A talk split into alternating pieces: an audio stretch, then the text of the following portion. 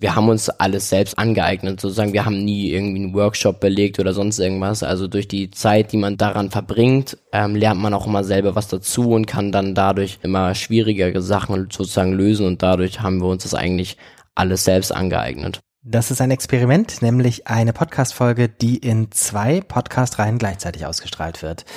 Die zweite Podcast-Reihe heißt? Jugendnarrative. Und wer macht die? Christine Nahr, das bin ich. Und die Jugendnarrative ist ein Podcast, wo ich mit Jugendlichen spreche, über Bildung und so, was die sonst so erzählen wollen. Und die andere Podcast-Reihe heißt Edukativ FM, da geht es so um Themen im Bildungsbereich insgesamt und äh, häufig mit zum Schwerpunkt irgendwas mit Digitalen. Die ist von Jöran Musmeerholz, das ist mein Name. Wir sind sehr gespannt, Christine und ich, wie das so zu zweit geht. Total. Damit wir ein bisschen Gleichgewicht haben, haben wir auch zwei Gesprächspartner gleich dazu. Und ähm, die beiden haben ein Buch geschrieben und mitgebracht. Das Buch heißt Secret Book for Digital Boys. Und ähm, die beiden Autoren heißen Jakob Leffers und Emil Wörmann. Und normalerweise fragt man in der Vorstellungsrunde nicht nach dem Alter, aber ich glaube, diesmal sollten wir es machen. Mögt ihr drei Sätze zu eurer Person sagen? Ja, klar. Also ich bin Jakob Leffers. Ich bin 17 Jahre alt und gehe in Hamburg auf das Sophie Barrett Gymnasium. Und ja. Ja, ich bin Emil Wörmann, wohne ebenfalls in Hamburg-Eimsbüttel und gehe auf das Emil Wüstenfeld Gymnasium und bin 16 Jahre alt. Jetzt ist es ja nicht so häufig, dass man in dem Alter das erste Buch fertig hat. Ähm, ist das, wie soll man sagen, ähm, Masterplan gewesen mit 15 das erste Buch, mit 18 die erste Fernsehsendung oder wie kam es überhaupt dazu, dass wir jetzt hier sitzen und ihr ein Buch mitgebracht habt? Nee, also im Prinzip war es eigentlich so, also wir haben uns von jungen Jahren eigentlich immer schon für Digitales oder Technik an sich interessiert und haben damit viel rumexperimentiert, kann man schon fast so sagen. Und dann hatten wir nach und nach immer viele Projekte, die wir gemacht haben, selbst ausprobiert haben. Und erst hatten wir dann überlegt, so ein paar Projekte dann auf einer Website ähm, zu veröffentlichen. Da haben wir dann aber gemerkt, dass das Internet so überlaufen ist in dem Sinne, dass man da gar kein also keine re relevanten Informationen sozusagen weitergeben kann, beziehungsweise das erreicht dann niemanden und dann sind wir auf die eher altmodische Weise gestoßen, ein Buch zu schreiben.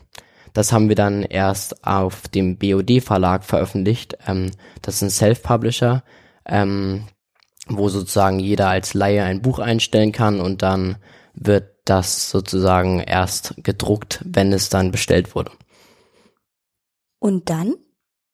Ja, und dann ähm, äh, muss man halt beim Self-Publishing-Verlag muss man die meiste Arbeit selber machen. Ähm, also wir haben circa sechs Wochen gebraucht, um das Buch zu schreiben. Das war so ein kleines Sommerferienprojekt. Und ähm, dann anschließend haben wir noch so zwei Wochen gebraucht, um die Formatierung und das Coverdesign und so selber zu machen, weil bei einem Self-Publisher muss man halt wirklich alles von Anfang bis Ende selber machen. Und dann kam die größte Arbeit, würde ich sagen, die Vermarktung, weil ähm, das muss man halt ebenfalls selbst übernehmen. Ähm, dabei hat meine Mutter so ein bisschen geholfen, weil die auch in diesem Bereich ähm, zuständig ist. Genau, und ähm, dann haben wir, ähm, sind wir zur Buchhandlung gegangen und haben denen unser Buch vorgestellt. Ja, und so läuft es jetzt eigentlich auch ganz gut. Ja, also das erste Mal hatten wir dann einen Artikel im Hamburger Abendblatt und dadurch sind natürlich auch die Verkäufe relativ exponentiell in die Höhe gestiegen. Sag noch mal kurz ähm, ein, zwei Sätzen, worum es geht in dem Buch. Also das Buch heißt Secret Book for Digital Boys. Wie, worum geht's? Also es geht um digitale Themen, die ja. ähm, Jungs zwischen, ich sag mal, acht und ähm, 17 Jahren ähm, machen können zu Hause und es sollen Alternativen sein, was man noch ähm, selber am Computer produzieren kann, statt konsumieren quasi. Also ähm, mit dem Raspberry Pi ausprobieren, ähm, Erfahrungen mit dem Programmieren und so weiter und so fort. Also genau, dass Jungs auch mal neue Sachen ausprobieren können. Mhm. Und das Buch ist genauso was für Mädchen, auch wenn da Jungs drauf steht. Das liegt daran, wir haben das an das Buch Dangerous Books for Boys angelehnt. Das ist ein Buch, was von Themen handelt, welche Väter mit ihren Söhnen in der Natur machen können. Ähm, und wir dachten, dieses Buch ist zwar sehr spannend und wir haben es auch gerne gelesen, ähm, jedoch haben wir uns dann gedacht, warum könnten wir man, meine ich, diese Themen in die digitale Welt übertragen. Genau, und deshalb auch äh, Boys und nicht Girls, obwohl das natürlich auch Mädchen genauso machen können. Und wir ärgern uns auch ein bisschen, dass wir nicht Girl Boys und Girls oder Kids oder sowas draus gemacht haben, weil wir bei der Code Week in Hamburg waren und da waren mehr Jungs als Mädchen, was uns auch sehr überrascht hatte. Und das war, Mehr Mädchen als Jung. äh, ja, Entschuldigung. Ah, das, ach so, okay, okay. Ja. Also ihr wart bei der Code Week und da waren überraschenderweise mehr Mädchen als Jung. Ja, schon. hat ihn- Nee, ist ja, ist ja gut. Ist ja alles gut. Und okay, dann greift ihr ja total eine Frage. Das liegt natürlich nahe, euch auch danach zu fragen. Ja, ja, klar. Ja, klar. Ähm, dieses Buch, was ihr im Vorwort erwähnt, das hattest du gerade schon gesagt, wie hieß das? Dangerous. Dangerous Books for Boys. Okay.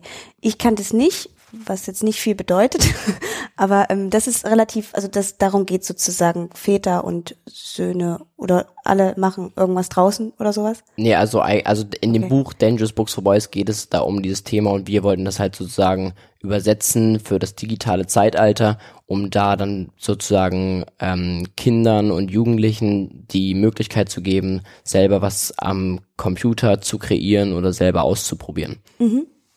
Mhm. Mhm. Wir haben das Gespräch so ein bisschen uns vorgenommen, aufzuteilen, über das Buch zu sprechen, natürlich auch über die Inhalte zu sprechen. Was uns nachher dann auch nochmal besonders interessieren wird, ist, wie ihr sozusagen das überhaupt gelernt habt. Also es ist jetzt ja nicht so, dass jeder 16-, 17-Jähriger irgendwie halt so viel weiß, dass er da ein Buch zusammenschreiben kann oder überhaupt auf die Idee kommt, ein Buch zu schreiben etc. Mm, Aber vielleicht fangen wir tatsächlich noch mal mit, mit dem an, was vor dem Buch war, weil ihr habt ja gesagt, das Buch war quasi schon das Ergebnis äh, Genau. von dem, was ihr so zusammengetragen hattet. Wann würdet ihr sagen, ist der früheste Zeitpunkt, wo die Geschichte anfängt oder die Vorgeschichte? Ähm, ich denke mal, wie, also wir haben, früher waren wir in einem Chor und da haben wir dann schon oft ähm, an den Wochenenden ähm, immer Zeit damit verbracht, am Computer verschiedene Projekte nachzumachen. Wir haben unseren eigenen YouTube-Kanal erstellt, ein paar Technik-Reviews hochgeladen und da haben wir halt immer ein bisschen experimentiert und dann, ich denke mal, wie, wie viel, wie viele Jahre ist es her, Emil? So zwei, drei. Ja, vielleicht auch schon ein paar, also ich denke Ach so. vier Jahre in etwa. Also der Und- Chor ist sehr lange her. Da Aber wo, wo ihr angefangen habt, also ungefähr, was hast du, wie, Genau, also Das ist schon fünf, nee, doch, fünf Jahre in etwa her, denke ich. Also ich weiß es gar nicht genau. oder wie alt wart ihr? Vielleicht Also ist wir haben in dem einfacher. Chor sechs Jahre lang gesungen Sechs. und ich glaube, ich habe da mit sieben angefangen und dann haben wir uns dort auch getroffen. Ähm, Und da haben wir uns auch kennengelernt. genau. Okay, und dann kam das so langsam, die Und- anderen Aktivitäten dazu. Genau, Ja, genau. also wir hatten Okay. halt dann damit aufgehört und dann hatten wir halt ziemlich viel Zeit. Ähm, aber ja, und wir hatten halt auch noch diesen YouTube-Kanal, den wir aber leider so ein bisschen einstellen mussten, weil wir den mit einem Freund gemacht hatten, der jedoch in den Städten wohnt, was von uns aus so eine Dreiviertelstunde weit weg ist. Und nur um Videos zu machen, ist es ein recht großer Aufwand und man müsste dann da auch jedes Wochenende immer hinfahren und das mit der Schule unter einen Hut zu bekommen, war ein bisschen anstrengend. Obwohl es uns sehr viel Spaß gemacht hat. Also ich würde jeden Moment das wieder anfangen, wenn ich mehr Zeit hätte. Genau. Ähm, ja, und dadurch haben wir uns auch diese Themen so ein bisschen selber erarbeitet. Was waren so die ersten Themen, zu denen ihr gearbeitet habt oder mit denen ihr euch beschäftigt habt? Ähm, das waren Technik-Reviews. Ich glaube, das erste Video war ein Technik-Review zu einem E-Reader, also zu so einem, ähm, genau. Was ist ein Technik-Review? Ähm, da bewerte, also man macht sozusagen ein, ähm, ein, Video um ein Produkt. ein äh, technisches herum. Produkt, sprich ein Handy, äh, also es kann alles mögliche im technischen Bereich sein, was man dann sozusagen vorstellt und dann am Ende auch bewertet. Also sozusagen so ein, ähm, wie nennt man das?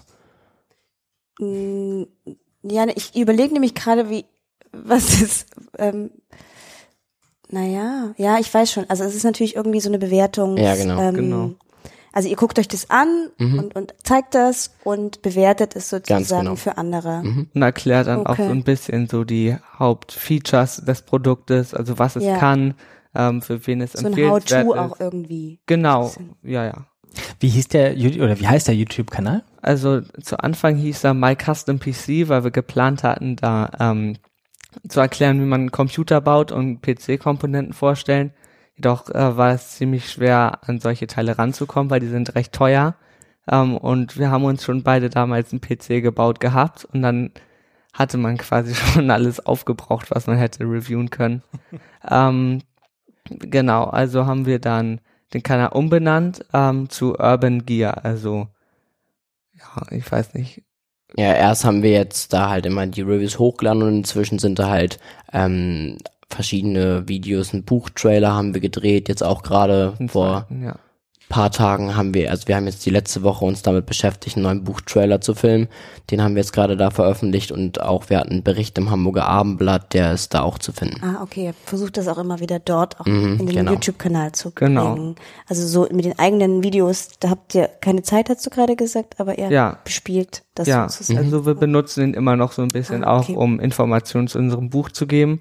Und ich glaube auch, dass ähm, viele unserer Le Leser sind auch auf jeden Fall auf YouTube unterwegs. Mhm.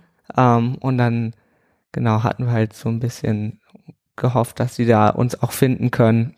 Mhm. Ähm, und damit ihr auch uns, ähm, ja, verstehen können und wer wir sind, ähm, damit das noch so ein bisschen personeller wird, weil so ein Buchautor und vor allem, es geht ja auch so ein bisschen darum, von Jungs für Jungs, ähm, damit das auch alles, ähm, damit die es noch so ein bisschen verstehen, weil wenn zum Beispiel Eltern auf einen zukommen und sagen, guck mal, möchtest du nicht dieses Buch äh, lesen zu Techniksachen, ist man meistens, also ich bin persönlich immer sehr skeptisch, wenn meine Mutter mir Sachen vorschlägt.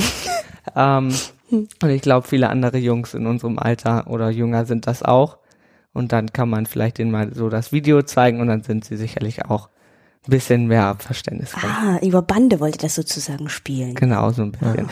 Nicht schlecht. Hm, Wie ist, wie, ist- wie ist das denn? Da sind ja jetzt, ich habt ihr eine Anzahl, also wisst ihr aus dem Kopf, wie viele Kapitel das eigentlich sind? Ähm, ich denke mal 20 20, oder so? in etwa, ja. Mhm. Ähm, vielleicht Vielleicht müssen wir das dem, dem Zuhörerinnen, die das Buch nicht vor sich haben, kurz erklären. Also das ist ein Buch, das ist jetzt eher so ähm, Taschenbuch oder wie nennt man das? Also Flexcover. Flexcover? Ja. So, weil das hier so Mhm. Ja, Also zwischen ist eine Mischung Hardcover. aus Taschenbuch und Hardcover. Ah, okay. Und es ist aber so, dass man es irgendwie halt gut mit sich rumtragen kann. Ähm, es steht ja auch Handbuch unten drunter. Mhm. Ja, genau. Und dann sind da 20 kurze Kapitel drin, die jeweils so einen ähm, praktischen, ein Tipp ist es nicht, ein praktische, wie würdet ihr das nennen? Anleitung. Anleitung. Genau. Also Eben. es gibt unterschiedliche Kapitel, also es gibt ein paar Anleitungen, die man, wo man kleine Technikprojekte selber nachmachen kann. Dann gibt es sogenannte Lifehacks, die sozusagen im technischen Bereich das Leben vereinfachen können. Ähm, aber auch Wissenwertes zum Beispiel. Wer hat das erste Telefon erfunden? So ein bisschen Background-Wissen nenne ich es jetzt mal. Mhm. Ähm, oder auch welche ähm, Personen wir extrem interessant finden aus dem Silicon Valley zum Beispiel.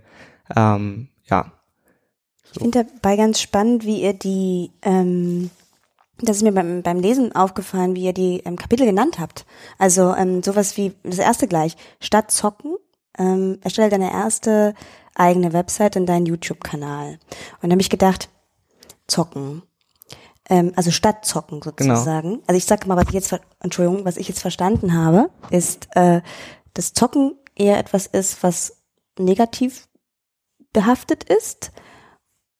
Und dann habe ich gedacht, ihr wollt sozusagen dann ähm, die kreativen und positiven Besetzungen sozusagen dann belegen. Also wisst ihr, was ich meine? ja, klar. Also ich Steckt das denke mal, ich ich denke richtig? mal, negativ belastet, wenn dann in dem Sinne, dass man das zu viel macht. Also ich denke mal, jeder Jugendliche wird mal seine Computerspiele spielen und das haben wir, machen wir auch ab und an so. Aber ich denke mal, dass man da nicht zu viel Zeit rein investieren sollte, sondern auch wirklich ähm, kreative oder selbst experimentierende Sachen am PC machen kann, die dann auch Spaß machen, sag ich mal. Mhm. Genau, weil dann versteht man ja, also zocken ist ja quasi mehr so ein bisschen das Konsumieren, also das, was es schon gibt, benutzen, aber es muss ja auch immer Leute geben, die diese Computerspiele erstellen und dass man dann auch so ein bisschen versteht, wie überhaupt Computerspiele funktionieren ähm, und so weiter und so fort. Ich habe das nämlich gerade auch, ich habe mir das mal markiert. Genau. Ähm, ihr sagt nämlich, ähm, ihr geht dann drauf ein und sagt, man kann eben halt auch mit den Tools unserer Zeit, also die zeitgemäßen Mhm. Dinge, die es eben halt so gibt, ähm, kreativ sein. Also nicht immer nur dieses, das eine ist draußen und das ist ähm, dann gut, Ja. sozusagen. ähm, und ähm, und das andere ist drin und ähm, das ist nur Beschäftigung von ähm, Ja, oder eine Ablenkung. Ablenkung, genau. Ähm, wie, wie, wie habt ihr das selber erlebt, diese, diese, diese, also erlebt ihr das selber, dass zum Beispiel irgendwie das an euch herangetragen wird, dass Computerspiele zum Beispiel etwas Negatives sind? Ja, also ich würde schon sagen, also Lehrer und ähm, auch unsere Eltern natürlich sind nicht so von da, davon so begeistert. Ich glaube, meine Eltern sind auch größtenteils ohne Computerspiele aufgewachsen. Ich glaube, deshalb können die es auch nicht so ganz verstehen, ähm, wie so Computerspiele funktionieren und was daran der Reiz ist. Ähm, aber ja, jetzt, wenn man, also unsere Eltern sind, glaube ich, dann auch, finden es deutlich besser, wenn wir dann was etwas anderes machen und jetzt mittlerweile verstehen wir es so ein bisschen, als wir mit diesem YouTube-Kanal angefangen haben oder mit anderen digitalen Sachen, waren sie auch am Anfang recht skeptisch und meinten dann immer so, ja, geht mal nach draußen, was wir natürlich auch machen und das macht ja auch Sinn und das muss man natürlich auch machen. Ähm, aber ich glaube, zu zuerst waren sie so ein bisschen skeptisch, ähm, ob man überhaupt am Computer noch was ähm, anderes machen kann als Jugendlicher, außer ähm, ähm, außer Computerspieler spielen. Mhm. Ja, ich glaube auch, dass so ist, wenn man die Projekte nachmacht oder all, allgemein Projekte am Computer macht und dann selber was bastelt und dann, wenn man dann en am Ende dieses fertige Produkt oder dieses, was man auch immer kreiert hat, dann in, der, in den Händen hält oder beziehungsweise programmiert hat oder sonst irgendwas, dann ist man auch immer ganz stolz drauf und total glücklich, dass man das dann geschafft hat und benutzt es dann und das ist eigentlich immer ganz cool. Mhm. Ich habe Bitte. Entschuldigung. Möchtest du? Ich lasse dir gerne den Vortritt. Sehr, Dankeschön. Ich habe mich gefragt, woher ihr das alles gelernt habt, was da so alles drin steht. Ich auch gerade fragen. Ach, dann ist ja umso besser. Ja, also ich denke mal, man hat sich das mit der Zeit ähm, eigentlich, also wir haben uns alles selbst ange, angeeignet, sozusagen. Wir haben nie irgendwie einen Workshop belegt oder sonst irgendwas. Also durch die Zeit, die man damit daran verbringt, ähm, lernt man auch immer selber was dazu und kann dann dadurch ähm, äh, steigert man sozusagen immer sein Potenzial und kann dann immer schwierigere Sachen sozusagen lösen und dadurch haben wir uns das eigentlich alles selbst angeeignet. Genau. Mögt ihr nochmal konkreter werden? Also was heißt selbst angeeignet? Also, ja. also wenn wir jetzt zum Beispiel ein Beispiel nehmen, dass wir zum Beispiel auf dem Raspberry Pi einen eigenen Server programmiert haben, der dann sozusagen Daten speichert, dann haben wir uns immer Anleitungen dazu im Internet gesucht und das Problem dabei war natürlich immer, dass die Anleitungen ziemlich oft ähm, nicht funktioniert haben oder da kleine Fehler drin waren und ähm, dann musste man, hatte man immer Stunden damit verbracht, irgendwie diese Codes zusammenzukriegen, die man dann dafür braucht, um oder die Anleitung, um dann irgendwie einen Server zu programmieren. Ähm, und dadurch ähm, haben wir das sozusagen dann selber recht gut gelernt. Und das war auch ein bisschen der Grund, das Buch dann zu schreiben, um halt Leuten eine Anleitung zu geben, die dann auch wirklich funktioniert. Also würdest du zugespitzt sagen, dass ihr sozusagen viel daraus gelernt habt, dass in diesen anderen Anleitungen viele Fehler waren und ihr das überarbeitet habt und rausgekriegt habt, was man in der Anleitung besser machen kann, etc.? Genau, also ich würde auch, ähm, ja, also ich glaube schon, dass wir sehr viel darüber gelernt haben, aber unser Anreiz war auch immer, Sachen selber zu machen. Also man kann ja ganz viele Lösungen, zum Beispiel Jakob jetzt gesagt hat, so einen kleinen Miniserver für zu Hause kann man ja selber kaufen in jedem Elektrofachmarkt. Aber das kostet natürlich etwas mehr Geld, weil man ja für diese, für dieses schon fertige Produkt bezahlt. Und unser Anreiz war eigentlich immer, Sachen selber zu machen und das so ein bisschen mal auszuprobieren und wie das funktioniert. Ähm, genau, um dann eine kostengünstigere Alternative zu finden. Woher kommt es? Also könnt ihr euch das, ist es einfach, also wo, wo, wo könnt, wie könnt ihr das erklären, dass das genau, besonders oder, interessiert? Also auch dazu gespitzt gefragt, warum könnt ihr das oder macht ihr das so und viele andere Leute ja nicht? Ähm, also ich würde mal sagen, vielleicht kommt da ein bisschen der Sparfuchs in uns raus, aber also zum Beispiel, wenn man das Beispiel Computer nimmt, ist es zum Beispiel so, dass man ähm, wirklich alle Komponenten selber zusammen, also selber kauft, ähm, meistens in einem Online-Shop, weil die dann noch günstiger sind und dann ähm, zusammen bastelt, sich Anleitung raussucht, dann wirklich diesen jede Komponente zusammensteckt und dann den das erste Mal startet und dann funktioniert er meistens erst noch nicht. Da muss man noch irgendwie was ändern, aber am Ende hat man dann wirklich ein fertiges Produkt in der Hand und dann hat es auch natürlich Spaß gemacht, selber daran rumzubasteln. Also ich glaube, das ist auch auf jeden Fall nochmal ein Anreiz. Aber das finde ich erklärt für mich noch nicht, warum die meisten Menschen nicht so selbst lernen wollende weil es wirkt immer, glaube ich, ähm, nach außen immer recht kompliziert. Zum Beispiel Computer bauen, denkt man ja direkt irgendwie, man bräuchte einen Lötkolben und müsste da drei Stunden lang am Stück nur ähm, basteln und es wäre kom sehr kompliziert und man müsste ganz viel programmieren. Aber das ist einfach gar nicht der Fall. Zum Beispiel beim Computerbauen ist es einfach quasi wie für Lego für Erwachsene, nenne ich es jetzt mal, ähm, wo man einfach Sachen zusammenstecken muss ähm, und ein USB-Stick einsteckt, um Windows zu installieren und dann läuft auch schon alles. Ähm, ja, also ich glaube, es liegt einfach daran, dass es komplizierter wirkt, als es ist und ähm, viele Leute vielleicht auch denken, dass wenn man es einfacher haben kann, warum sollte man es dann selber machen? Ähm, ja. Mhm. Das finde ich sehr spannend. Ein schönes Bild übrigens, Lego für, für Erwachsene, hast du gesagt, oder? Also das, und dann würde mich natürlich interessieren, ähm, auch vielleicht mit der Frage verknüpft, ob es ähm, Rückmeldungen jetzt schon zum Buch gibt. Ihr habt es ja schon relativ lang im, im, im Geschäft sozusagen, im Umlauf. Ähm, Echt? Ist das so? Ja, also die erste also das Version. erste, das hatten wir, glaube ich, Ah, nicht ja. zu Ende erzählt, wie es. Vielleicht erzählen wir das noch kurz, weil ich glaube, die erste Version tatsächlich steht hier drin, ne? Mit 2016 und jetzt erst in, Genau. in einem Verlag. Oder? Also Vielleicht ähm, noch mal zu Ende. 2016 ähm, haben wir das Buch veröffentlicht, also so, ich glaube ähm, Anfang September 2016.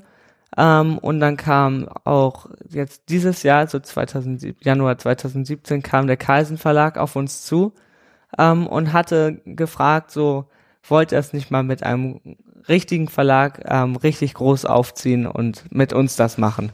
Und das ähm, hat auch super gepasst und ähm, wir sind mit dem Verlag auch extrem zufrieden. Ähm, ja, also es macht für uns natürlich auch nochmal ähm, bisschen mehr Sinn, weil erstens können wir unsere Informationen dann nochmal ein bisschen deutschlandweit verbreiten, ähm, weil wenn man das bei einem Self-Publisher macht, muss man alles selber machen und wir können halt nicht nach Süddeutschland fahren, um unser Buch Buchhändlern vorzustellen und viele Buchhändler möchten auch diese Self-Publisher-Bücher auch nicht ver ähm, verkaufen, weil es für die so noch so ein kleines Risiko dazu ist.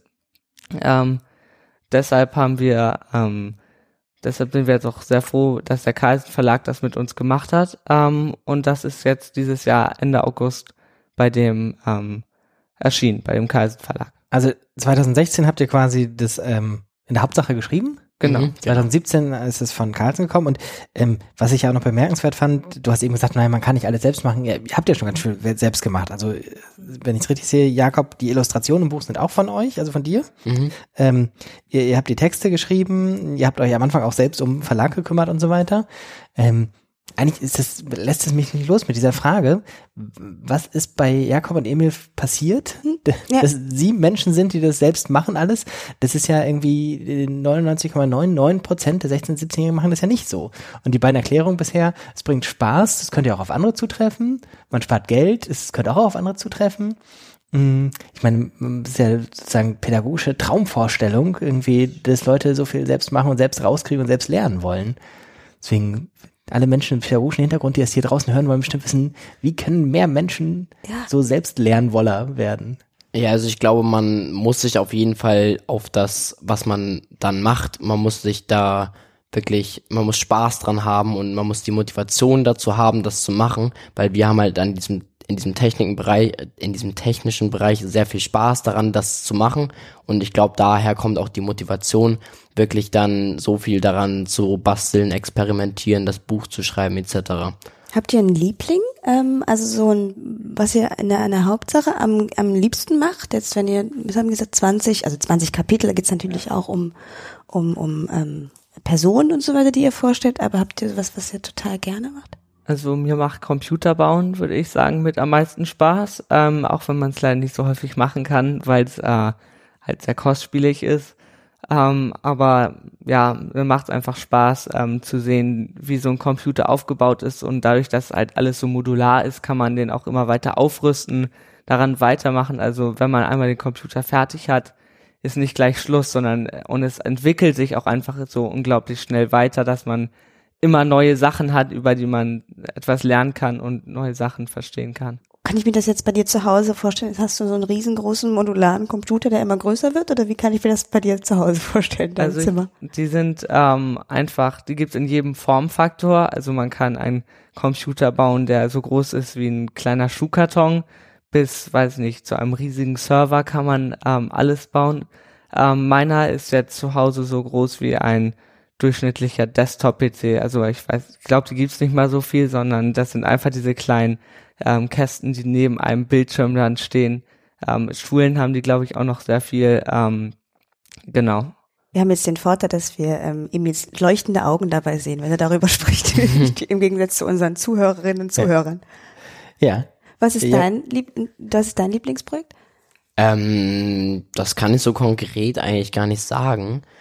Also, was mir immer ziemlich viel Spaß gemacht hat, so ein bisschen Unsinn mit der Technik anzustellen, ohne dabei illegal zu werden. Also wir haben zum Beispiel ähm, ein Kapitel, wo wir, das nennen wir digitale Streiche, ähm, wo wir zum Beispiel ähm, mit einem Infrarotsensor an einem Handy in die Saturn, also in die, in zum Beispiel zu Saturn gegangen sind und dort, ähm, wenn der Verkäu Verkäufer dem Kunden gerade erzählt hat, wie toll dieser Fernseher ist, äh, hinter deren Rücken diesen Fernseher ausgeschaltet haben und der dann ganz irritiert, warum, warum dieser Fernseher jetzt ausgeht und ja, das hat mir eigentlich immer ziemlich viel Spaß gemacht. Und an dem Beispiel, wisst ihr noch, wie ihr das gelernt habt? Also, dass die Möglichkeit besteht und wie die besteht, dass man Infrarot ähm, Manipulation machen kann? Also das war ähm, so, ich war mit einem Freund, das war mit dir. also ich war mit Jakob ähm, zusammen gerade in einem Saturnmarkt in Hamburg und dann hatten wir dort Langeweile, ähm, weil wir noch auf meine Mutter warten mussten. Ähm, und ähm, in dieser Zeit wussten wir halt nicht, was wir machen sollten. Also sind wir so ein bisschen rumgegangen, haben am Handy so ein bisschen ähm, rumgedaddelt und dann ist uns aufgefallen, dass es ja die, da diese App gibt, mit der man Fernseher ausschalten kann. Und dann dachten wir uns, daraus könnte man ja eigentlich einen kleinen Streich machen und da andere Verkäufer so ein bisschen mit ärgern. Und wisst ihr zufällig noch, wie ihr gelernt habt, dass es überhaupt die App gibt? Ähm, auf manchen Handys ist die vorinstalliert, also es war auf ähm, meinem der Fall. Also die grundlegende Funktion ist ja im Prinzip, dass man sein Handy anstatt einer Fernbedienung als Fernbedienung benutzen kann. Also man kann sich die App so vorstellen, dass man im Prinzip einfach äh, ein Handy, äh, eine, Ta eine Tastatur hat oder eine ganz normale Fernbedienung auf dem Handy, wo man dann den Sender wechseln kann, aus- und anschalten kann, lauter, leiser etc. Genau. Ja, und dann haben wir das halt übertragen und dann in Saturn Fachmarkt angewendet. Super Sache. Ich hoffe, das wird ganz viel gemacht. Das finde ich total lustig. Habt ihr noch mehr Lieblingskapitel oder Ab Abschnitte im Buch? Ja, also wir fotografieren auch beide sehr gerne. Ähm, das ist auch ein kleines Kapitel in dem Buch, ähm, was wir ganz gerne machen. Ähm, auch so im Urlaub. Also fotografieren klingt natürlich immer so einfach Kamera raus draufhalten und ein Foto machen, aber man kann mit einer Kamera, egal ob Handykamera oder ähm, Spiegelreflexkamera, kann man noch viel mehr mitmachen. Ähm, und dann da auch wieder diese Einstellung mal so ein bisschen auszuprobieren. Also so wie die Blende mit der Belichtungszeit und dem ISO und so zusammenarbeitet. Und, Ja. und würdet ihr sagen, weil wir jetzt sehr, ihr merkt ja, wir sind ja sehr bei diesem Lernen, wie Ja. habt ihr das angefangen und so weiter, ist es dann, das ist ja auch nicht so einfach zu erklären, aber ist es dann, ihr, ihr lernt es, indem ihr das macht und immer wieder neu dran bleibt, also so, dass ihr es immer wieder optimiert oder wie, wie könnt ihr das Also ich habe mich am Anfang darüber, dafür interessiert, dass ich ähm, auf YouTube ähm, Video gesehen habe, beispielsweise zu einer Langzeitbelichtung, wo dann das Wasser total glatt wird oder zum Beispiel jetzt ein Beispiel in Hamburg beim Riesenrad auf dem Dom, dass das, dass das Riesenrad zu so einem Kreis wird, dadurch, dass das Bild so lange belichtet wird. Und das fand ich halt als äh, ganz cool und habe mir dann dieses Video angeguckt, um dann halt zu erfahren, wie das funktioniert und habe mir dann auch, also im, ich glaube im Fotobereich habe ich mir sehr viele ähm, Videos angeguckt, um zu verstehen, wie die einzelnen Faktoren zusammenhängen und so, habe ich mir das eigentlich ganz gut angeeignet. Ja, und auch dadurch, dass es auf YouTube und allgemein im Internet so unglaublich viele Anleitungsvideos gibt, kann man auch so extrem, also wenn man mal Probleme hat oder Fragen, kann man dort einfach einmal nachgucken und da findet man ähm, Stunden Videomaterial, an dem man sich orientieren kann und dann aber auch Sachen kombinieren kann, also ähm, eine Langzeitbelichtung zum Beispiel noch mit ähm, dann mit Lichtmalerei und so weiter. Also Mhm. es macht sehr viel Spaß. Mhm. Hättet ihr so einen Teil des Internets oder Seiten oder bestimmte Inhaltearten oder sowas, wo ihr sagen würdet, das ist so eure Hauptlernquelle, wenn ihr selbst äh, losgeht und Sachen neu lernen wollt? Definitiv YouTube, würde ich sagen. Ja, das würde ich auch sagen. Also es gibt inzwischen zu wirklich sehr vielen Themen auch wirklich gute Anleitungen und Reviews sozusagen, die einem dann in dem Fall weiterhelfen können. Also vielleicht liegt es auch ein bisschen an dem Aspekt, dass man zu faul ist zum Lesen. Also das ist auf, bei mir auf jeden Fall ein bisschen so, was natürlich eigentlich nicht so sein sollte, aber ich denke, man kann sich die äh, Informationen, ich, also ich mache das so ka- ganz gut immer aus den Videos rausfiltern. Und dadurch, dass man dann auch ähm, in diesen Videos immer ganz schnell einmal, wenn man etwas nicht verstanden hat, kann man einfach wieder zurückgehen ähm, und sich das nochmal neu angucken. Ähm, ja, und dass man auch einfach das nochmal visualisiert hat. Also wenn ich mir Texte durchlese, Anleitungstexte, ähm, sind, sind die teilweise im Internet einfach nicht gut geschrieben ähm, oder auch ohne Bilder oder so.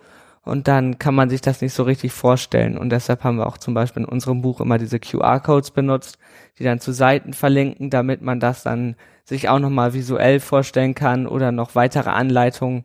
Ähm, genau. Wie würdet ihr eure Gleichaltrigen einschätzen? Also eure Schulkameraden, wie lernen die? Also jetzt auch, jetzt nicht, als in, insgesamt. Wie machen die das? Also jetzt so im Computerbereich Genau, oder, oder, oder für insgesamt. die Schule. Für die Schule, wenn sie was wissen wollen, wisst ihr das? Also wie? Also inzwischen ist es ja so, also ich bin jetzt in der Oberstufe und nach den Präsentationen, die Quellenangaben, ist inzwischen bei uns auf jeden Fall so, dass eigentlich so, dass man in die Bibliothek gibt, geht, um da Bücher auszuleihen oder sich an, anderweitig irgendwie Informationen zu beschaffen, ähm, ist nicht mehr so. Also ich denke, dass inzwischen auch durch die die Google-Funktion oder dadurch, dass man sehr gut Informationen im Internet schnell und ähm, strukturiert finden kann, benutzen sehr viele meiner Mitschüler auf jeden Fall das Internet, um sich da fortzubilden, sag ich mal. Hm, Ja. hm, hm. Also auch wenn das bei Lehrern natürlich nicht so gern gesehen wird, ähm, dass nur so Wikipedia und YouTube als Quellen angegeben werden. Also da muss man sich natürlich noch ähm, andere vertrauenswürdigere Quellen, nenne ich sie jetzt mal, raussuchen. Ähm, ja, aber ich glaube so für, um sich mal für ein Thema nur ganz kurz vorzubereiten oder um einen allgemeinen Eindruck zu bekommen, würde ich auch sagen, dass viele in unserem Alter da aufs Internet zurückgreifen, ähm, um schnell Informationen zu bekommen. Ist es so eine Aufteilung irgendwie, dass das für euch zu Hause normal ist und in der Schule nicht? Oder seid ihr in der Schule, wo das auch normal ist, dass ihr im Unterricht äh, viel aufs Internet zurückgreifen könnt? Also bei mir war es so, bis ich noch nicht in der Oberschule, also im einen Gebäude also haben wir eine WLAN-Anbindung, also haben wir WLAN im Gebäude, in dem anderen nicht. Also es war ähm, erst einmal so, dass wir in der von der fünften bis zur zehnten Klasse habe, denke ich mal, haben wir nicht so viel mit dem Internet gearbeitet. Also in einigen Stunden sind Lehrer mit uns ähm, in den sogenannten ITG-Raum gegangen, wo halt Computer stehen und man da halt die Verfü Verfügung hat und dann im Internet sozusagen Sachen googeln kann, recherchieren kann. Ähm, in der Oberstufe ist es jetzt so, dass halt auch inzwischen viele ihr eigenes Laptop etc. haben und wir dann halt da die Möglichkeit haben, in den Stunden auch mit unseren Laptops dort was zu googeln, zu recherchieren und auch, äh, ich denke mal, dass wir auch in der Oberstufe jetzt inzwischen mehr ähm, Beamer benutzen, um uns kleine Se Filmsequenzen zu bestimmten Themen anzugucken oder so. Das ist auf jeden Fall in der Oberstufe besser geworden. Ja, also bei mir ist es so, dass meine Schule ähm, in, kein, in keiner Stufe ähm, WLAN hat. Ähm, jedoch haben wir Smartboards, also die Lehrer arbeiten sehr viel mit ähm, Medien. Also wir haben keine normale Tafel mehr, sondern die arbeiten nur noch ähm, an Smartboards, was ich auch ähm, sehr gut finde. Jedoch ähm, bringt niemand bei mir in der Schule einen Laptop mit, um dort Sachen zu recherchieren, weil es halt auch gar keine WLAN-Schnittstelle gibt Mhm. und ähm, ein Handy-Hotspot zu machen, ähm, ist einfach sehr Datenvolumen ähm, lastig und ähm, da man in Deutschland ja auch noch nicht so ähm, unlimitiertes Datenvolumen haben kann, ähm, ja, Was machen die Lehrer mit dem Smartboard ohne Internet? Also nee, die Smartboards haben Internet. Ah, okay. ähm, Es ist halt so ein LAN-Anschluss. nennt Genau, also Also das, das Gerät kann schon Ja, ins Internet gehen. genau. nur die ähm, Schüler haben halt kein, also es gibt sogar ein WLAN, aber das ist nicht frei für Schüler, sondern das ist mit einem Passwort gesichert, was nicht für Schüler zugänglich ist. Und was machen die Lehrer mit dem Smartboard und Internet? Ähm, die zum Beispiel, wir, die zeigen kurze Clips auf YouTube ähm, oder benutzen das allgemein als Tafel, ähm, um da Sachen anzuschreiben. Genau, also ja, allgemein so als Tafel ähm, mit Internetzugang nächstes Mal. also ich sag mal so, ich denke mal, dass man inzwischen schon mehr Sachen mit einem Smartboard anstellen könnte, als das die Lehrer tun, weil ich finde, oft ist es auch so, dass bei uns einige Lehrer ähm, nicht die Möglichkeit oder nicht sich selber nicht genug damit auskennen oder sich nicht genug damit beschäftigt haben, dass sie halt noch die anderen Möglichkeiten, die das Smartboard eigentlich hätte, nutzen können. Ja, also meine, also die Lehrer, die ich jetzt gerade habe, ähm, haben, sind, glaube ich, auch noch nicht so weit fortgebildet in diesem technischen Bereich. Also viele Lehrer sind total überfordert, wenn nur eine kleine Fehler, Fehlermeldung einmal angezeigt wird und denken dann, dass der Computer gerade gehackt wird oder so. Ähm, oder auch zum Beispiel ähm, hatte eine Lehrerin einfach nur vergessen, den Knopf einmal äh, richtig zu drücken, sondern die hat ihn nur so halb gedrückt und dann dachte sie, der ganze Computer, sie hatte gerade den ganzen Computer kaputt gemacht, was natürlich dann so ein bisschen den Sinn dieses Smartboards wieder kaputt macht. Also es hat eigentlich extrem viele Möglichkeiten, die jedoch nicht ganz ausgenutzt werden. Ähm, ja. Dürft ihr als Schüler an dieses Gerät? Also wir dürfen ähm, in den Stunden, wenn wir selber was anschreiben, aber wir dürfen jetzt nicht, wenn wir nicht beaufsichtigt sind oder so, an dem äh, das Gerät sozusagen nutzen.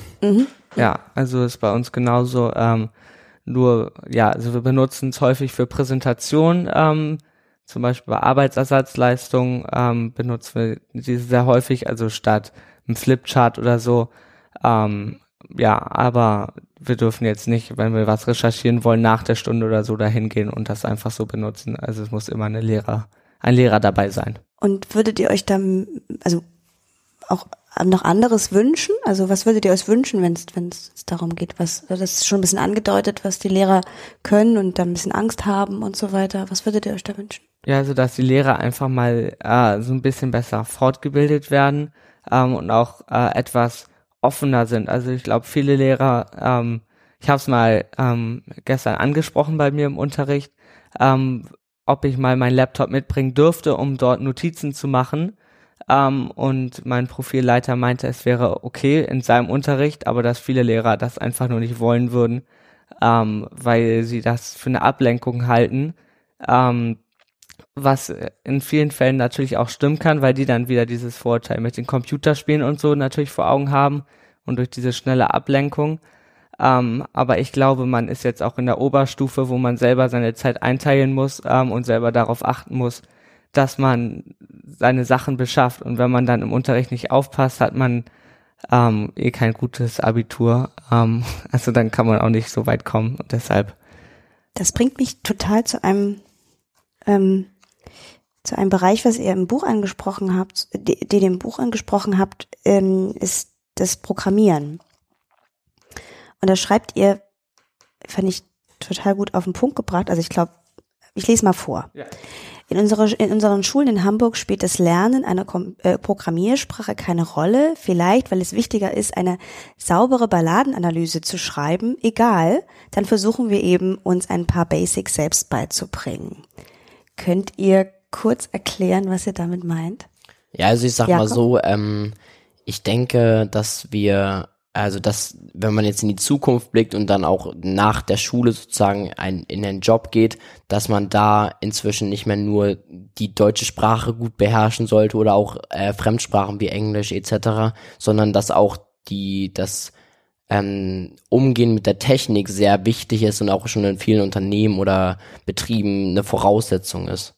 Genau, also ich habe auch neulich ähm, mal, ich glaube, das waren die Nachrichten davon gehört, dass ähm, es immer wichtiger wird, die Schnittstelle zwischen der IT ähm, und anderen anderen Berufen, also dass es nicht nur noch darum geht, dass man Entwickler hat und quasi normale BWLer und so weiter, sondern ähm, dass auch immer diese Verknüpfung des beiden äh, immer wichtiger wird und dass auch in anderen Berufen ähm, immer weiter dieses Programmieren benutzt wird und dass man das auch verstehen sollte. Ähm, ja, und da finden wir also klar, es ist wichtig, dass man die deutsche Sprache versteht, also wie in der Balladenanalyse, ähm, und dass man damit ähm, auch arbeiten kann. Aber ich würde sagen, mittlerweile ist es genauso wichtiger und nicht vielleicht sogar fast wichtiger, dass man auch mit der Technik umgehen kann und versteht, wie was funktioniert und da auch ähm, sich nicht erschreckt, wenn man dann Codes oder so sieht, sondern auch ein bisschen was daran versteht. Habe gerade überlegt, ob ich mal das Buch scanne, weil vorne auch ein QR-Code drauf ist. Wo kommt man hin, wenn man das vorne drauf scannt? Ähm, man wird zu unserer Website weitergeleitet, die sozusagen die wichtigsten Informationen zum Buch ähm, gibt und ja. Ja, und auf dieser Website ist dann auch unser Buchtrailer ah, zu finden. Ich sehe es gerade. Und dann habt ihr noch so ein Forum dort. Ja, das Forum heißt now-i-gettit.com und es ist, man kann es sich so vorstellen, dass es, ähm, also es ist ähnlich aufgebaut wie gutefrage.net. Äh, also es ist ein Forum oder fast schon so ein Social Network, in dem sich Nutzer, ähm, die halt Technik interessiert sind, äh, austauschen können ähm, und halt sich Informationen gegenseitig zuschieben. Also wir geben jetzt beispielsweise in unserem Buch unser geballtes Wissen wieder ähm, aber darüber hinaus äh, wollen wir auch sozusagen Lesern oder auch anderen Leuten die Möglichkeit geben, sich über verschiedene Themen auszutauschen, selber ihre Projekte einzustellen oder wenn sie mal nicht weiter wissen, dass sie sich gegenseitig helfen können, dass, dass da einfach so eine Community entsteht, steht, die halt sich mit diesem Technikthema beschäftigt. Ja, also das Forum ist im Moment noch recht neu. Mhm. Ähm, das haben wir auch dieses Jahr, also 2017, ähm, gerade erst sozusagen gegründet. Mhm. Ähm, ja, aber unser Wunsch ist es halt, ähm, dass man da so eine kleine Community schafft, die auch ähm, andere Leute anregt, ähm, genau, um noch mehr neue Sachen zu finden, die man. Wie ist denn das sonst so mit denen, weil du gesagt hast, Social Media, also Social Network hast du gesagt, ist mhm. das so ein bisschen. Wie ist das sonst so mit Facebook, und den ganzen anderen Sachen? Wie, wie nutzt ihr das? Also aus der Generation Facebook sind wir, glaube ich, definitiv raus. Facebook benutzen wir gar nicht mehr, aber ich denke jetzt in unserer Altersgruppe, wir sind ja jetzt 16 und 17 und da ist es relativ etabliert, dass wir äh, Instagram und Snapchat auch, ich würde mal sagen, relativ intensiv nutzen. Passt vielleicht ein bisschen zu intensiv, aber ja darüber tauscht man sich halt aus. Ja, und dann halt noch WhatsApp. Ähm, ja, aber ich würde schon sagen, dass Instagram und Snapchat mittlerweile so die beliebtesten ähm, sozialen Medien sind. Facebook ähm, hat zwar, würde ich sagen, genau die gleichen Möglichkeiten wie diese anderen sozialen Medien, die ich gerade genannt habe. Ähm, aber für unsere Generation ist es, glaube ich, einfach zu viele Informationen und zu viel gewollt mittlerweile, ähm, in einem einzigen Netzwerk. Also da hat man lieber verschiedene Plattformen ähm, und weiß, was auf welcher Plattform passiert. Ähm, ja, und mittlerweile kopieren die sich auch ganz gerne gegenseitig. Ähm, zum Beispiel ist Instagram kopiert ganz gerne Snapchat und auch andersrum. Ähm, ja, was auch recht interessant ist. Ja.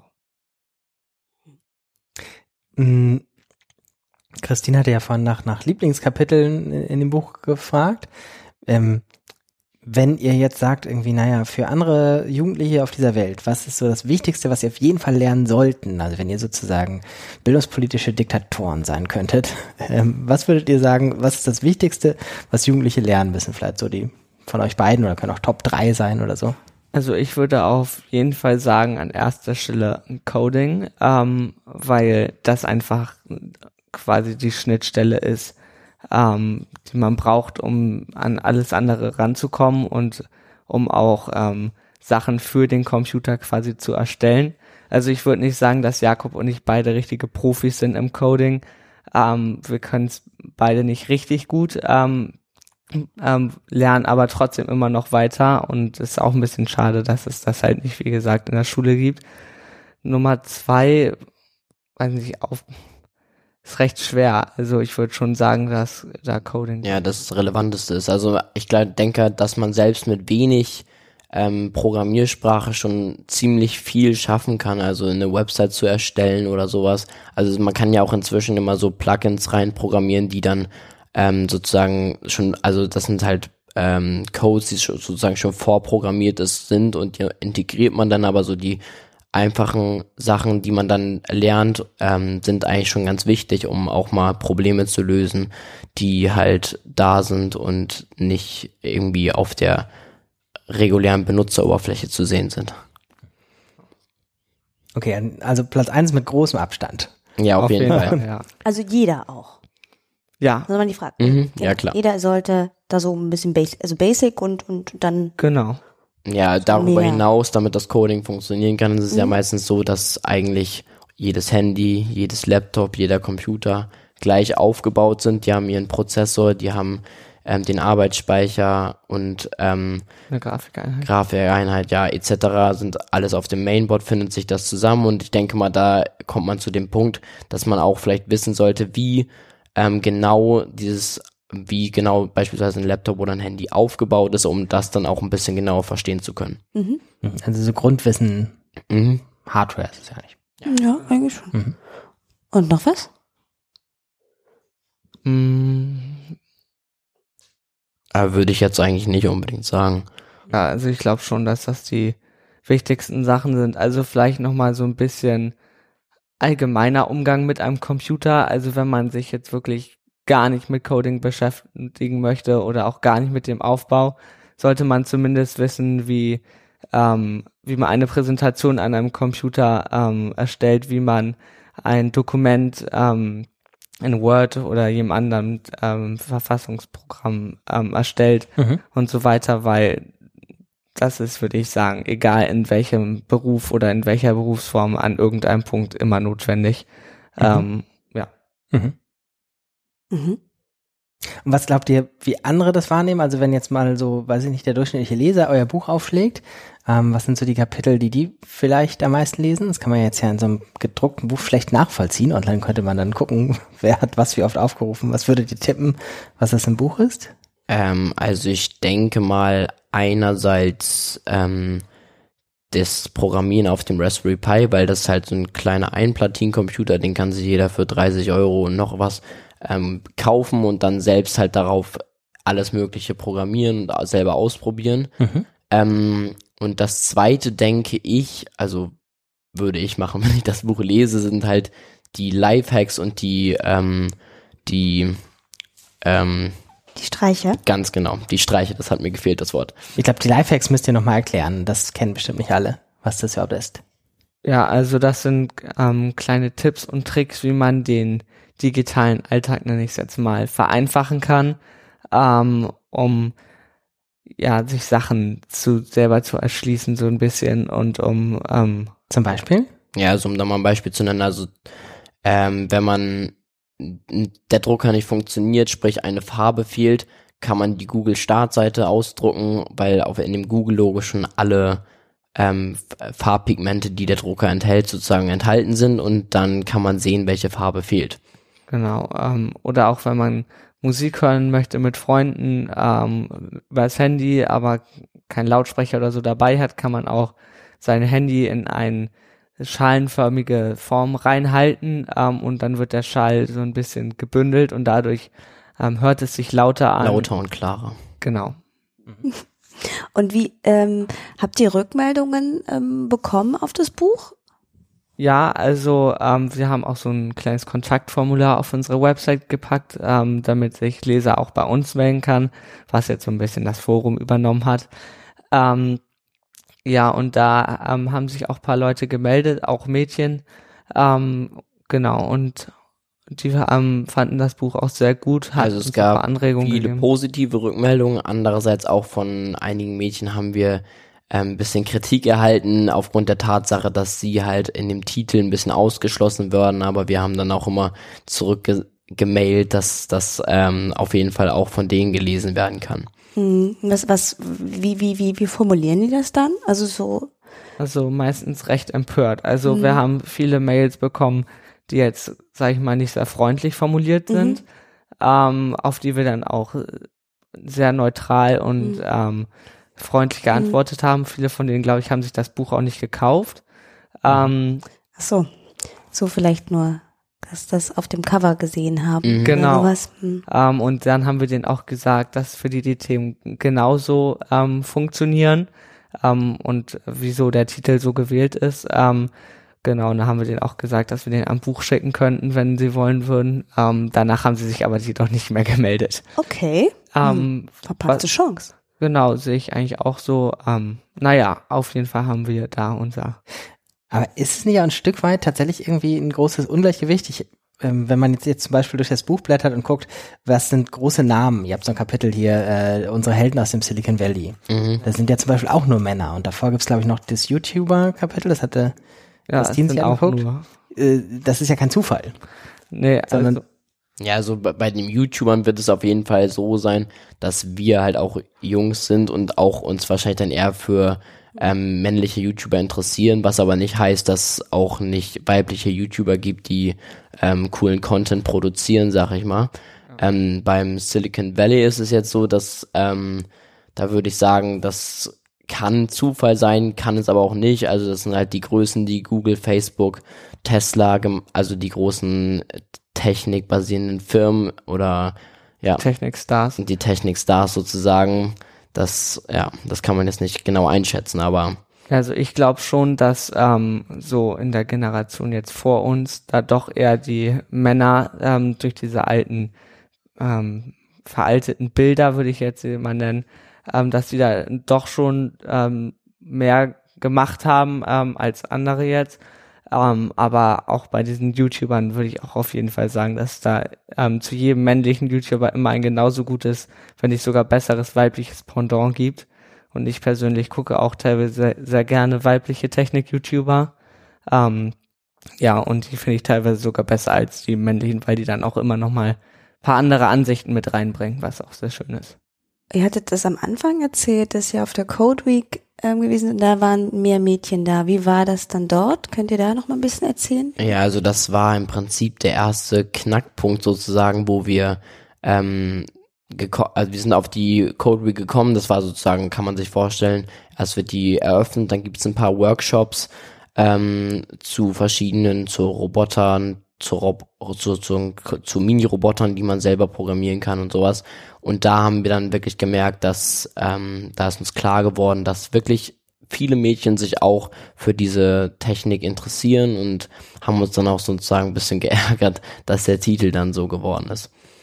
Habt ihr mit denen gesprochen darüber? Also über dieses, also über den Titel und dass das jetzt so heißt? Also bei dieser Oder- Code Week ähm, waren wir auch nicht so lange, die wollten wir Mhm. uns nur mal angucken. Ähm, das sind so mehrere Workshops, ähm, an denen man teilnehmen kann. Ich meine, man müsste dafür auch bezahlen. Ähm, ja, da waren wir nur so für, ich glaube, zwei Stunden und haben uns da einmal diese Eröffnungsveranstaltung angeguckt.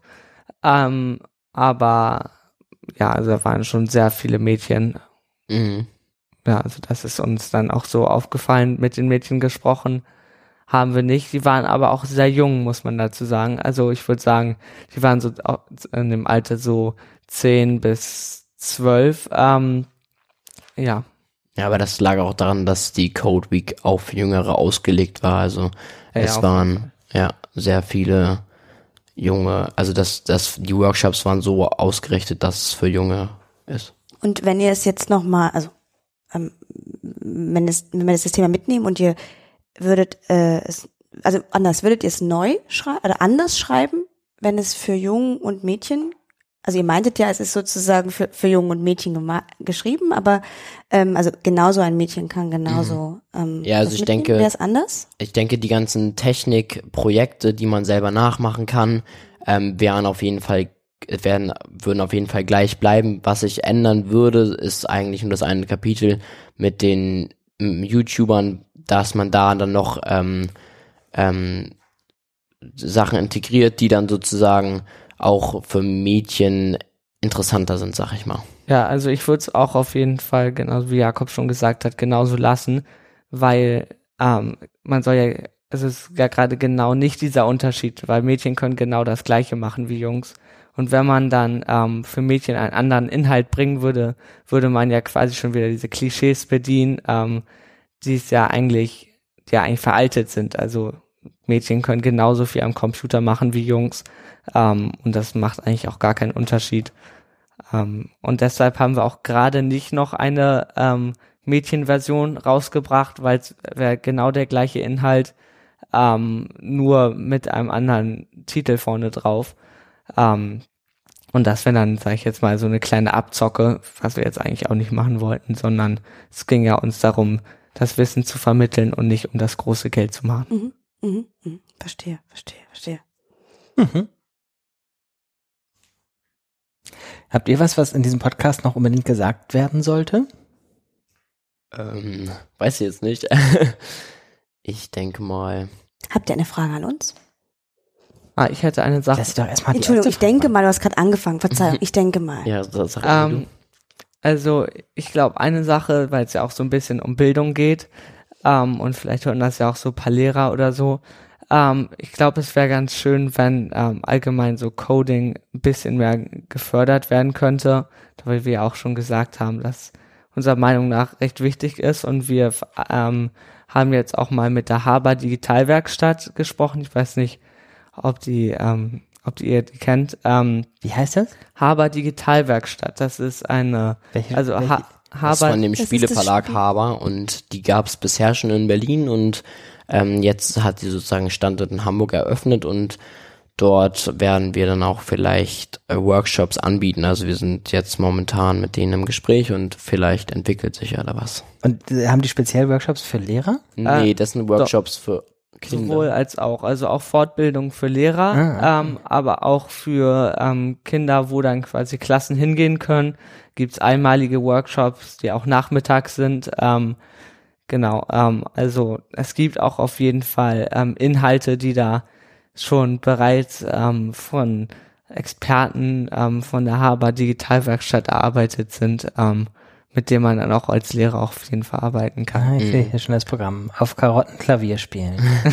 Ja, also der Vorteil ist daran, denke ich, dass es da wirklich die Mittel gibt, die an Schulen fehlen, was auch inzwischen vielleicht schon ein bisschen problematisch ist, dass es da, da gibt es iPads, Laptops, ähm, kleine Minicomputer, Ja, make, äh, make. Makey Mate und auch ein 3D-Drucker, mit dem man dann experimentieren kann und das bietet sich halt dann an, vielleicht sol solche Themen dann auch aus der Schule auszulagern, damit dann sozusagen nicht so viel Geld in diese in diese Digitalisierung von Schulen gesteckt werden muss. Ja, aber ich würde auf jeden Fall sagen, dass das eher vorübergehend, äh, vorübergehend Ja, ja, wäre. Also an irgendeinem Punkt müssen das auch die Schulen haben, meiner Meinung nach. Aha. Noch was? Da ich dich unterbrochen habe, wolltest du noch was sagen? Äh, nee. Christine? Danke, jetzt ähm, habt ihr eine Frage an uns? Das ist auch blöd, wenn sie Nein nicht. sagen. Warum können Sie doch sagen? ja oder nein? Und dann können Sie. Ähm, Müsst ihr jetzt nicht. ich überlege gerade mal. Nein, Was denn? sagt gerne Nein. Sie können gerne was sagen. aber- Natürlich. Also, ich, ich habe gerade, Fragst du das immer in deinem Podcast? Ihr könnt mal nachdenken, wir kappeln uns so ein bisschen. Ja, mm, ich glaube, ich habe es mal gefragt. Ach, ich habe es beim ersten Mal eine gefragt. Frage. Und, hatten die da eine Frage? Ja, Welche? wie, das waren Preisträgerinnen ähm, von einem medienpädagogischen Preis und sie haben gefragt, wie, weil, weil sie wussten, dass ich da war bei diesem, bei dieser Preisverleihung, wie das so ankam. Wird das diese- jetzt rausgeschnitten und dann bleibt das drin. Bleibt Bleibt alles, alles drin. drin. ähm, Okay. ja, wenn euch jetzt nichts einfällt, ist ja, ist ja auch nicht schlimm. also jetzt nicht speziell. Vielleicht ähm, würde mich interessieren, was du jetzt speziell, also als Medienpädagogin, ähm, machst, also in dem Sinne jetzt auf den Schulbereich bezogen. Mm, Ich gehe manchmal in Schulen und erkläre, was man so mit digitalen Medien machen kann. Mhm, das ist cool. Also ich zeige so ein bisschen den, den Blumenstrauß, quasi, der so an Möglichkeiten ist. Mhm. Sofern sind mir manche Sachen, die ihr benannt habt und beschrieben habt, bekannt. Andere nicht so. genau, Ja. genau. Gut. Dann Link-Tipps haben wir auch aufgeschrieben, die Website zum Buch, das Forum. Ach, das Forum habe ich, glaube ich, noch nicht verlinkt, das muss ich noch machen. Ähm, den YouTube-Kanal, ich habe auch die H-Bar Digitalwerkstatt verlinkt. Haber. H-Bar, ja. Ich kannte die vorher nicht, aber Ja, die ist auch ganz neu in ähm, Hamburg. In Hamburg ist sie neu. In Mhm. Berlin ist es schon Ja, ein das bisschen. stimmt. Hm, 38 Leute auf Twitter, denen ich folge, folgen auch der Haber Digitalwerkstatt. Hast du das jetzt verknüpft? Oder ist das immer angezeigt bei Twitter? Ähm, das ist, glaube ich, so eine Anzeige unten links. Ach ja? Mhm. ja. Oder sind es Leute, die ich folge oder die mir folgen? Nee, denen ich folge. Okay, das können wir uns alles gleich noch Weiß so ich nicht. vertiefend angucken. Okay. Noch was? Nö. Irgendwas, was ihr sagt, was wir verlinken sollen? Ich denke mal, das sind eigentlich alle Plattformen, die wir so besitzen. YouTube-Kanal? Ja, der ist verlinkt. Ja. Ja, dann haben wir schon. Urban Gehe. Okay. Dann ganz, ganz herzlichen Dank, dass ihr euch die Zeit genommen habt. Ja, gerne, war Alles. Gute. Sagt Bescheid, wenn ihr das nächste Buch fertig habt. Danke, Christine, dass du extra nach Hamburg gekommen bist für die Aufzeichnung. Ich danke dir. Danke, lieber Carlsen Verlag, für die Vermittlung und die äh, Bücher. Stimmt. Vielen Dank. Bis zum nächsten Mal in diesen zwei Podcasts. Genau. Bis zum nächsten Mal. Tschüss.